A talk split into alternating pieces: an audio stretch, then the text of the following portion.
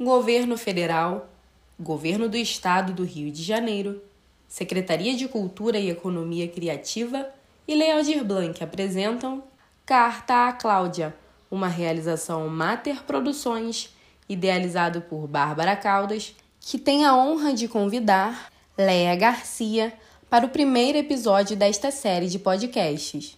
Produção Luiz Sampaio. Bom, esse é o nosso primeiro podcast sendo gravado e eu já estou começando com uma prova de fogo, né? Eu tive até que tomar uma cachaçinha antes, que eu estava com frio na barriga para estrear com essa enorme, com essa imensa dama, que eu falei: não, vou precisar de uma cachaçinha aqui para esquentar essa barriga que está fria para a gente poder seguir em diante. É, eu e Léa Garcia fomos apresentadas pelo cangaceiro da Moviola, é, nosso amigo querido em comum, Severino Dadá. Ano passado eu tinha escrito um texto no advento, no triste, no lamentável, no revoltante advento do assassinato do João Alberto Freitas no Carrefour. Severino Dadal leu o texto, me telefonou e falou assim: Olha, encaminhei seu texto para Leia Garcia. Eu quase tive um treco. Falei: Você é doido, Severino? né? Porque. Mas ele é doido. É doido ele... ele é doido. Falei: Você é doido, Severino? Você, você manda um texto para Leia Garcia sem me avisar? Ele falou: Não, e ela adorou, então, inclusive, ela já compartilhou seu texto. E aí, logo antes, né, eu já estava é, esboçando o projeto do Carta Cláudia e agora que o projeto entrou em andamento, eu falei, bom, já que já teve o abuso de Dadá mandar o texto para a Leia e eu tive a graça dela ter gostado, segundo Dadá, né? É, eu falei, Dadá, então vamos Vamos agora aumentar o abuso e convidar a Leia para ler o texto do Carta Cláudia. E, e, ela gostando do texto, vai ser uma grande honra, né? A gente tem uma série de sete podcasts. E vai ser uma grande honra, e, os, e as outras que me desculpem, talvez a nossa maior honra, ter a Leia Garcia aqui com a gente. Eu falo a nossa maior honra, Leia, porque eu, desde muito pequena, eu sempre fui uma criança e depois uma pré-adolescente, uma adolescente, hoje uma mulher já por volta de 40 anos, que eu sempre admirei e olhei e me mirei muito nas mulheres à minha frente, nas mulheres que trilharam caminhos antes de mim e principalmente caminhos relevantes, né? Caminhos importantes, caminhos dignos de grandes biografias. Então, não é à toa que eu estou com, essa, com esse frio na barriga em te receber aqui, que eu precisei tomar a cachaçinha antes, porque eu realmente estou diante de uma mulher com uma grande biografia e é uma grande honra ter você aqui com a gente nos podcasts e ainda uma grande honra ter você gravando o primeiro podcast com a gente, né? Olha, Bárbara, para mim também é importante que você é uma mulher né, que tem uma sensibilidade muito grande, uma mulher que está atualizada com seu tempo e que desenvolveu, nessa, principalmente é, nesse texto que eu li, um, nos transmitiu um sentimento, uma qualidade sua de estar realmente, não estar favorável ao momento em que nós não está participando com esse negacionismo. Você é mulher contra a intolerância, contra a discriminação. Então, eu acho, eu acho não, você, para mim, tem uma representatividade muito grande junto a todas nós mulheres. Nós somos iguais, nós não somos diferentes, nós somamos. Eu fico muito honrada com as suas palavras, Leia. Eu vou pedir licença para fazer né, uma breve é, apresentação sua, né, porque a gente tem gente de todas as idades ouvindo o podcast, então, né? A Leia, em primeiro lugar, ela é a carioca da gema, nascida na Praça Mauá, né? Um lugar historicamente muito simbólico no Rio de Janeiro, principalmente né, no que diz respeito é, à proximidade ali do, do Cais do Valongo, né, Leia? E ela é, ela é da década de 30 e ela na verdade, eu não sabia, Leia, que você queria ser escritora. Isso na nossa conversa você não me falou? Que você queria fazer letras para ser escritora? Sim, eu estava me preparando para ser escritora quando conheci Abdias e as coisas modificaram, né? Ele me direcionou para as artes cênicas. E aí ele não só te direcionou para as artes cênicas, como você se tornou uma das grandes damas da dramaturgia brasileira, né, do cinema, do teatro, das telenovelas, né? Concorreu a, uma, a um prêmio de melhor atriz em Cannes em 57 com Orfeu Negro, um filme que até hoje é um dos grandes ícones do nosso cinema, uma carreira invejável, né? Uma carreira da, das grandes damas e das maiores damas do, da nossa dramaturgia, da, da, da, cena brasileira como um todo, mas não apenas isso, né? Uma grande militante também, até hoje, ativa e cheia de energia em, no que diz respeito às questões da população negra, aos direitos, é, igualdade de direitos, direito à vida, o direito ao trabalho, o direito a poder sonhar, a poder viver, a poder comer, a poder gozar, que todo ser humano tem e que a população negra no Brasil e no mundo é, continua não tendo em igual, em pé de igualdade com as ditas populações brancas, né? Como nós conversamos, né, Leia? Sim, sim. Você citou o Orfeu Negro, uma coprodução ítalo-francesa do Brasil, e me abriu as portas para o cinema e um filme do Marcel Camus, também uma realização com elenco só de negros, que foi muito bom para mim. Eu fiquei muito satisfeito, deu oportunidade também, naquele momento, apesar de bem mais jovem, começar a querer uma modificação no tratamento do, do ator negro dentro da cinematografia brasileira. Então, eu gostaria de citar o filme de Joel Zita Araújo, que me concedeu o prêmio Um Quiquito em Gramado, que foi Filhas do Vento, e também o curta do Arturo Saboia, um, dire... um jovem diretor maranhense, sobre o livro do Mia Couto, A Carta. O, o título do, do, curta era Acalã. Ela é Acalã. E também me concedeu um outro querido. E, e tive um filme também há pouco tempo da, de uma jovem, uma jovem diretora baiana, né, sua conterrânea, Viviane Ferreira, que agora ela foi nomeada é, presidente do SPCI, aí em São Paulo. que maravilha. Paulo. E fez um, um, longa muito linda, já tinha feito curta e, e fez uma adaptação para um longa lindo de Um Dia com Jerusa, que é também uma produção é, focada em atores negros, mas com um, um, um detalhe. Além da direção, que o Gel também é diretor negro, com muito detalhe. Um detalhe que uma produção especificamente com mulheres negras. Toda a equipe era negra. Apenas quatro atores, quatro integrantes técnicos eram, eram homens, e negros e brancos. Né?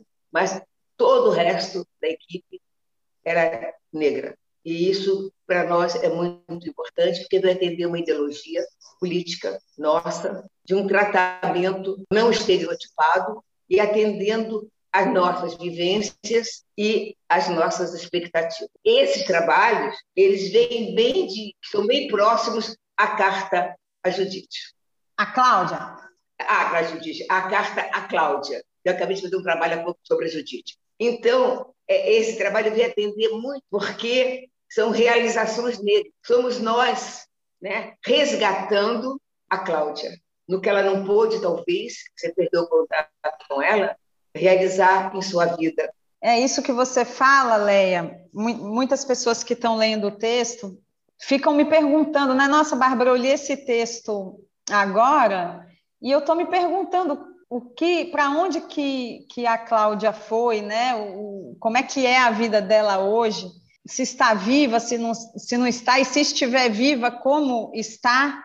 Como está? Pois é. O que eu acabei de falar agora foi um, um, uma explanação de um trabalho que eu pude fazer e que todas as pessoas negras que trabalharam comigo, de, de um resgate de pessoas como a Cláudia, existente desse Brasil. E além disso, né, saindo muito desse nosso eixo Rio-São Paulo, né, que é sempre também tão favorecido, até sob o ponto de vista de verba para as artes, né, de, de visibilidade, de, de conseguir é, publicidade, como, como o Brasil é tão maior. Eu, eu, apesar de ter vindo da Bahia, moro no Rio de Janeiro há 27 anos, né? E a gente ter essa necessidade de olhar o Brasil como um todo, né? E de agraciar o Brasil, da chance, da oportunidade para o Brasil como todo, e não só pequenas regiões, né, ou, ou determinadas regiões onde historicamente também existe um favorecimento. E eu acho muito bonito você falar um, um, um cineasta. Aliás, esse, esse curta aí do, do inclusive que é, um, é, uma adaptação de um conto do Miyakoto, já fiquei aqui querendo assistir. Ah, eu faço uma criatura que não consegue nem falar ela quase não fala, ela é tão, ela está tão só, tão sem horizonte que ela não consegue articular as palavras. Ela é meio infeliz. E, e, no Carta Cláudia a gente acaba falando isso um pouco da Cláudia, né? Que ela era uma menina quieta, retraída, que falava pouco. Por mais que eu diga que eu não tenho que eu não tenho uma lembrança tão exata, mas essa lembrança para mim era muito exata dela, sempre muito quieta no fundo da sala e muito retraída e muito e a gente conversou muito sobre isso, né, Leia? Que você ah, conversamos sobre isso. Né? Eu falei, o, o Bárbara, que carta a Cláudia, ela é uma carta de amor. Eu, lindamente uma carta de amor. O seu amor por aquela jovem sem identidade, aquela jovem sem referência familiar. Ou se tem referências que você não, não conseguiu obtê-la, que ela, ela, era, ela pertencia a uma instituição, né? mas quando as meninas na sala diziam ela não tem mãe, nós comentamos isso. Essa mãe é tudo. É a falta de identidade, a falta de casa. Essa mãe é, é, é a referência de uma vida, é a referência de, de, uma identidade total, de uma vida social que ela não teve. Ou se ela teve, deve ter sido terrível. Nós acreditamos assim. E, então, é, antes de mais nada, o seu texto é uma carta de amor que eu achei muito bonito, muito bonito porque você foi a pessoa que foi lá descobrir aquela menina no fundo da sala, retraída, sem possibilidade de acompanhar as outras colegas, porque a fome, a miséria, a falta de identidade tira o seu raciocínio, tira as suas possibilidades de raciocinar melhor e de conviver de uma forma mais social com as outras pessoas que não foi o seu caso, né? Você era a menina que hasteava a bandeira e cantava o hino nacional, né? É, meu bem. A mamãe era uma costureira muito, muito conhecida na época, ela era uma excelente costureira. Ela teve uma, uma pessoa que a, ajudou, que a ensinou a costurar, que era uma, uma costureira francesa, famosa na época dela, e que passou tudo para ela. Então, as freguesas dessa mulher passaram a ser freguesas da minha, da minha mãe. Então, as freguesas da minha mãe eram, eram da, da, da, alta sociedade de. E, e ela me animava, né, lógico. E, e eu ia para a escola eu cheguei a contar para você, eu ia para a escola e, e, eu era a menina que hasteava a bandeira, eu era a menina que dizia as poesias no dia de festa da, da escola, no final de ano, das festinhas, Eu era a menina também que trocava merenda, e a minha mãe me dava merenda assim, ela queria me tratar com a bonequinha, botava pão com queijo, manteiga, ou então com presunto ou maçã. E eu dava para minhas amigas, eu queria, eu queria, como eu falei, o mingau de fubá. Queria o mingau de fubá ou a sopa de legumes. E como as professoras, geralmente, elas eram clientes da minha mãe, a minha mãe clientes, não, eram freguesas da minha mãe, elas ligavam para minha mãe, a Léa está trocando a merenda dela pelo desculpar da escola. Mas eu adorava, o mingau era, o mingau era delicioso, eu estava cansada de comer maçã com pão com queijo, eu queria mais era o mingau da escola e a sopa de legumes. Mas o, eu acho que é, o seu trabalho, eu acho não, o seu trabalho é muito bonito, né?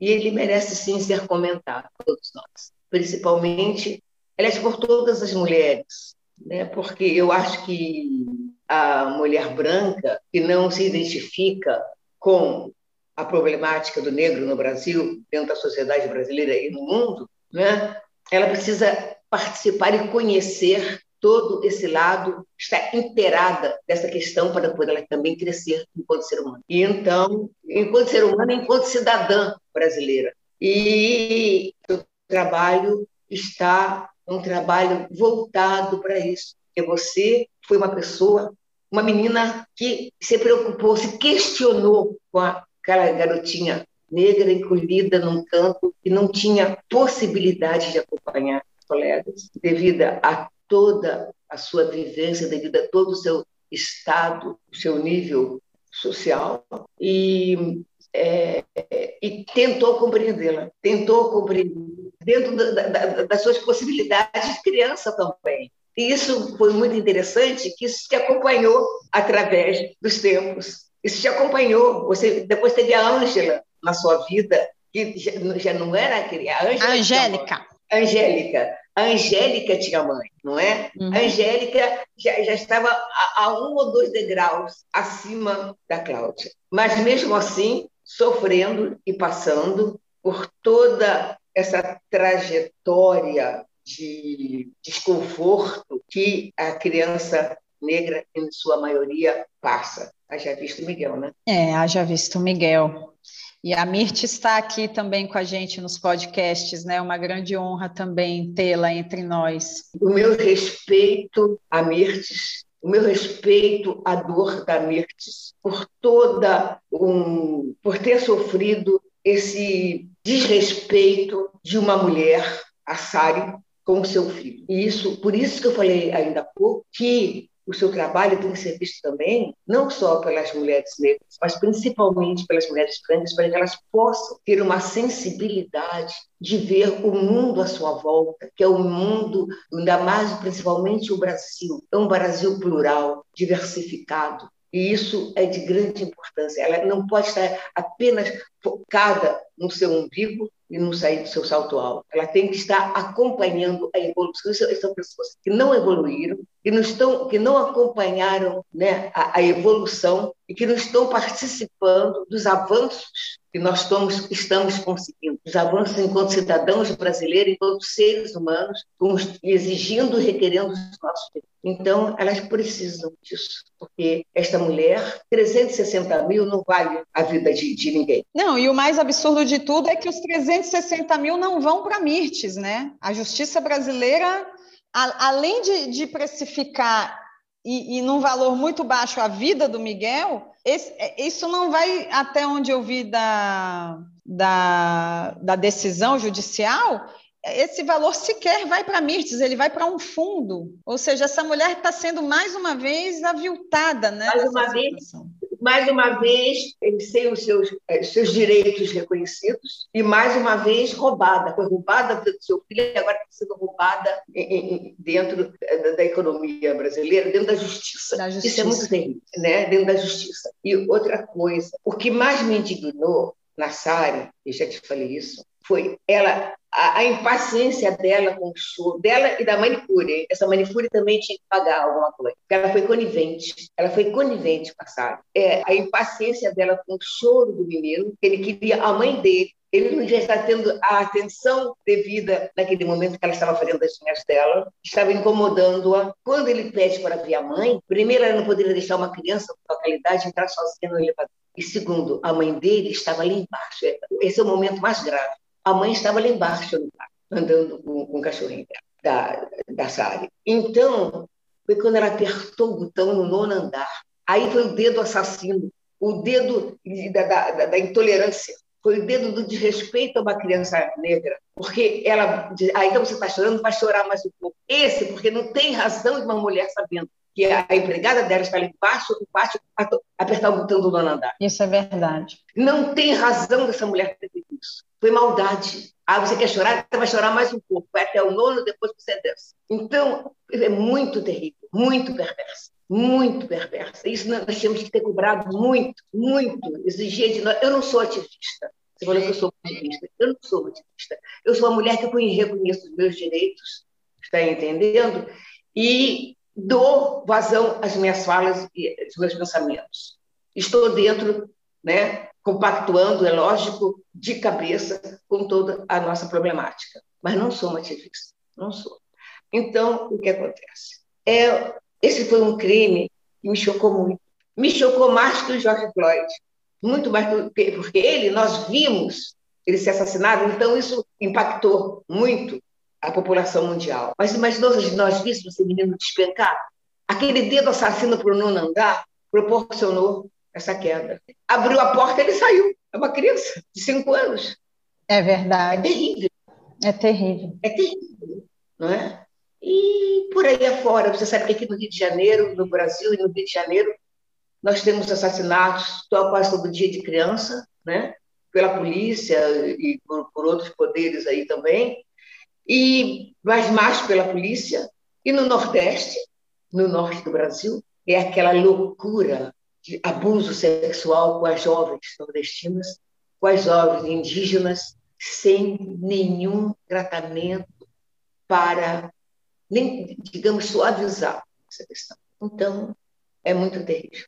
Nós estamos no momento, é, e, e, eu tenho certeza, Bárbara, que esse, essa presença da Cláudia na sua vida te fez refletir e você se questionou muito com relação a tudo isso. E tem aquela questão que você falou, Leia, do referencial, né, que é importante a gente ter na vida.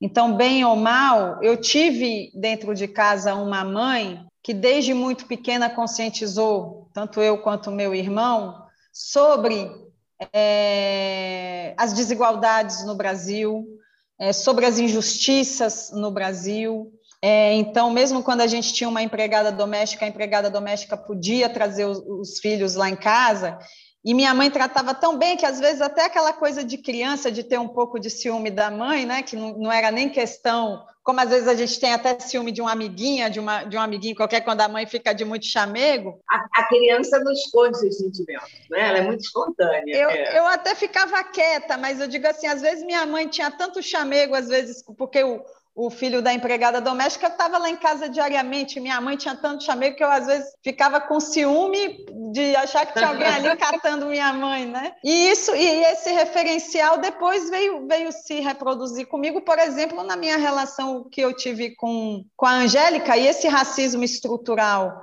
é, é tamanho que a gente tem no Brasil. Eu te falei, o racismo estrutural é tamanho que nos leva a, a reflexões e a questionamentos muito sérios, né? E que também, às vezes, você está vivendo debaixo do, do mesmo teto é, com uma pessoa que supostamente ali no, na lida do dia a dia é uma pessoa progressista, enfim, né? E de repente você você vê o seu parceiro dentro de casa te falar uma aberração, né? De, de tipo você é, no começo brincava, achava bonitinho, depois fala assim: ah, você virou babá da filha da empregada. Foram as palavras dele, não foram minhas, né? É, e, e, aquilo mostrou o desconforto é, da pessoa que, que vivia comigo. E quando eu coloquei isso no livro, eu até comentei, né? A gente, quando está escrevendo, a gente pergunta para as pessoas, né? Eu falei assim. Eu fiquei com medo disso ficar parecendo que era algum revanchismo no, no campo pessoal, mas não, não, não passou isso não. Ficou bem claro, porque ele teve os ciúmes, né? E ele, para justificar os ciúmes dele, colocou justamente a, a, a, o alijamento dele social. Não é mesmo? Ele se posicionou, ele deu a, margem, deu a demonstrar uh, toda a intolerância dele social também. Ele também tinha esse, esse lado. E isso te incomodou. Muito. Tanto que foi outra coisa, uma coisa, foi uma frase que eu ouvi há 21 anos e que eu e que fica reverberando, né, na hora que eu escrevi, do mesmo jeito que a Cláudia voltou de 1985, de 2000 ou 2001, não sei, essa frase que eu ouvi me, me reverberou no meio da escrita desse texto, né? Porque são coisas que, que, que parece que chocam a gente e, e, que na hora a gente não percebe, porque a gente está no meio de uma relação, enfim, tem outros sentimentos, tem outros afetos envolvidos, então a gente até ameniza, bota um pano quente, acha horrível a pessoa ter falado aquilo, mas toca para frente, bota um pano quente, mas é impressionante como essas indignações que a gente fica ao longo da nossa vida, em alguma hora elas. Essas mazelas que são adquiridas dentro da sociedade brasileira, né? Aliás, como um todo, né? só no Brasil. Então, é, essas mazelas às vezes incomodam, mas não é a todos. Tem gente que nem se apercebe, né? nem se apercebe. E você já tinha toda uma, uma personalidade, uma sensibilidade, uma percepção, digamos assim, dessas desigualdades, né? desses, dessas intolerâncias, né? Em 2019, eu participei de um fórum, Leia, que me sensibilizou muito, é, um fórum democrático, e, e, umas moças, até uma moça indiana, Titi. É, esqueci o sobrenome dela, é um manifesto chamado Feminismo 99%, que foi editado pela Boitempo. E são três mulheres que percorrem o mundo, né? Elas não são as únicas, obviamente, mas foi com elas assim, porque tem aquelas coisas que a gente intui que a gente coloca em prática, mas que ao mesmo tempo a gente não, não ainda não viu no papel escrito, vamos dizer assim, né? No, como um manifesto, como um ensaio. E aí esse livro, o Feminismo 99%, ele, ele foi muito significativo para mim a leitura dele e, e ter assistido as palestras dessas moças, né? Essa indiana, a Titi, ela fala com muita paixão ela é uma mulher assim que. E justamente falando isso, que o feminismo, por mais que ele tenha tido a sua importância, o feminismo da década de 60, da década de 70, ainda assim ele foi um feminismo segregador, né? Porque era um feminismo uhum. que, que lutava pelos direitos das mulheres mais abastadas, né? das mulheres brancas, das mulheres de classe média ou de classe alta e que deixava completamente de fora desse processo, desses discursos, né, as mulheres negras, as mulheres, as mulheres orientais, as, enfim, né, as indígenas, enfim, né, todas elas ficavam, eu falo indígenas, negras, mais aqui para o Brasil, mas a gente sabe que tinham muitas orientais também em outros países do e oriental a gente bota também a população indiana, paquistanesa, né, não apenas os chineses, né, os japoneses, e, e a importância de nós como mulheres, né, nas nossas lutas que são grandes, que são imensas, né, a gente saber entender que mesmo dentro da, do, do, das nossas faltas de privilégio, ainda assim os nossos privilégios são maiores do que os privilégios, exatamente do que os não privilégios de outras mulheres, né? E de que nós não podemos utilizar do não privilégio dessas mulheres para podermos é, nos fortalecermos nas lutas de, de, um nicho muito pequeno de mulheres. É, eu, eu, uma ocasião, estive presente numa reunião e a maioria eram realmente mulheres mais favorecidas. Onde mulheres mais favorecidas é que são mulheres brancas, né? Uhum. ou tidas como brancas, né? mulheres brancas brasileiras. E em determinado momento, uma se levantou e começou a se queixar e a falar que a avó dela sofreu muito com o avô, porque em questão de relacionamento da vida sexual e do companheiro, né? Que o avô deixava a avó para ir para a senzala dormir com as negras e que ela se sentia desrespeitada. Eu me levantei, né? Eu disse para ela, pois nós estamos lutando atualmente para denunciar o seu avô que abusava das negras, que praticamente curravam as negras, sem, sem direito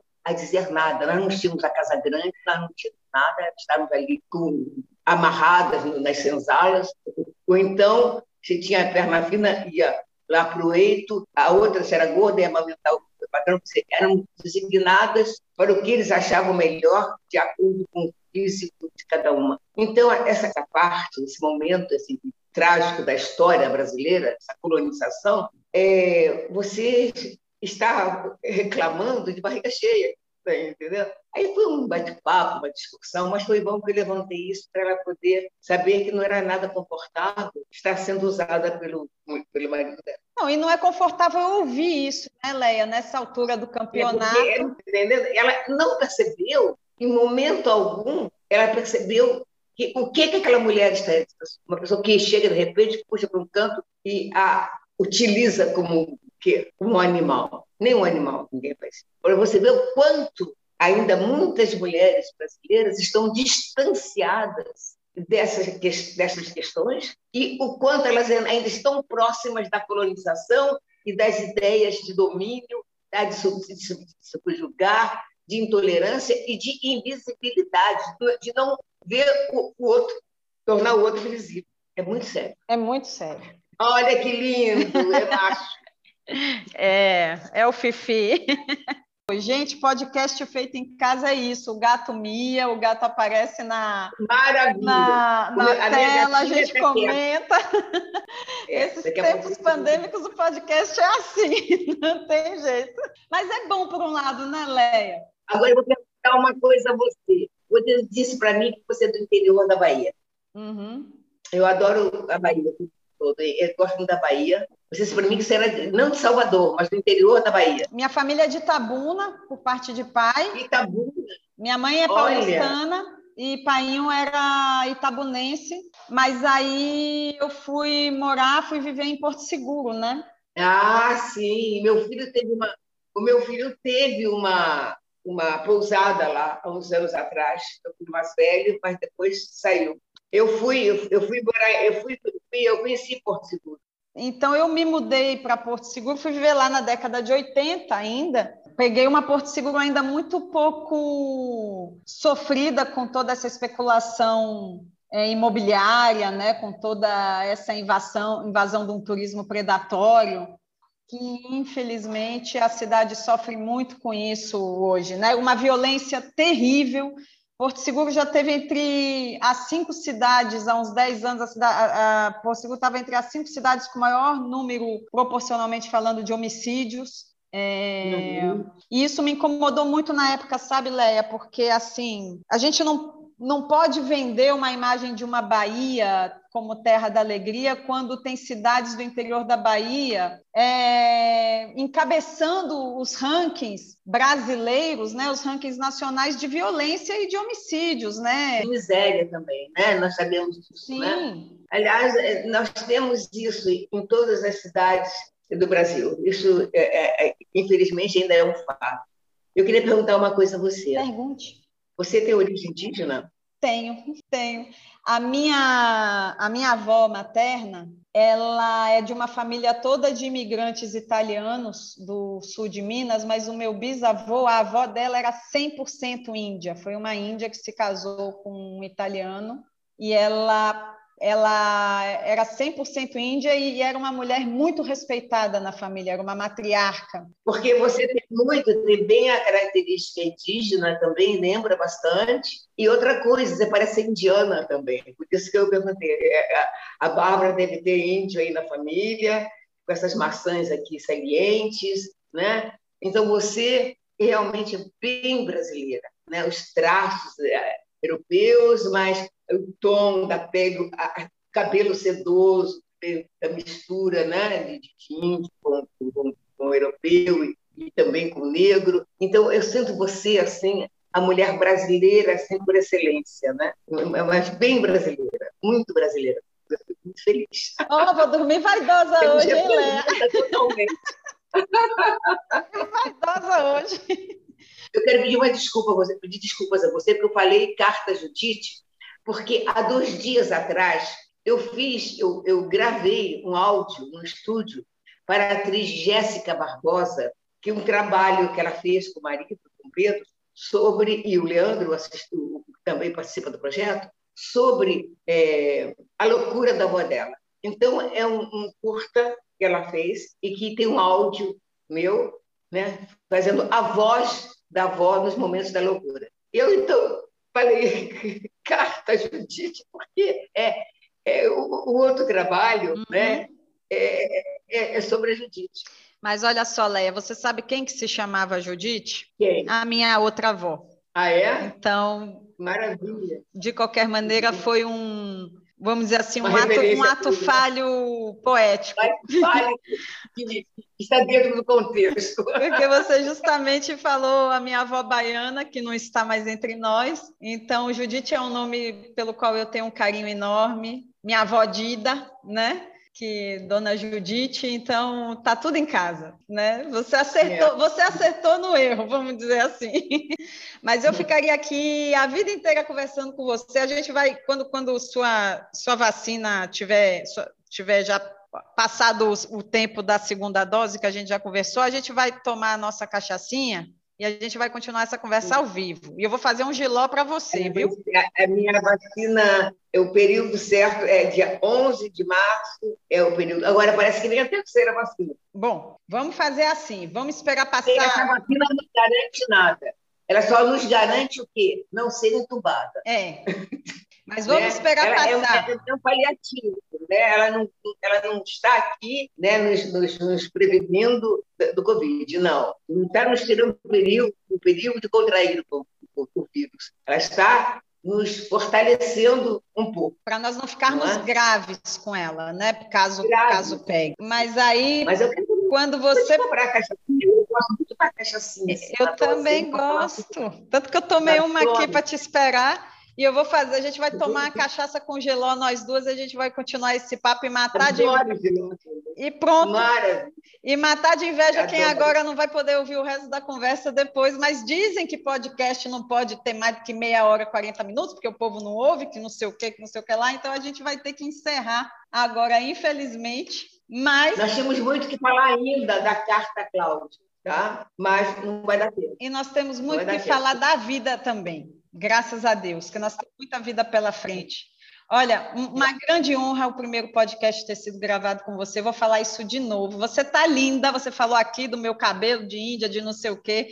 Você tá lindíssima. Você falou que, ah, não vou me arrumar para o podcast, não sei nem então que se tivesse se arrumado, como é que ia estar, tá, né? Estou bem à vontade. Estou com umas alcinhas aqui para as alcinhas não aparecerem. Nada, você está lindíssima né? lindíssima aos 88, olha que maravilha.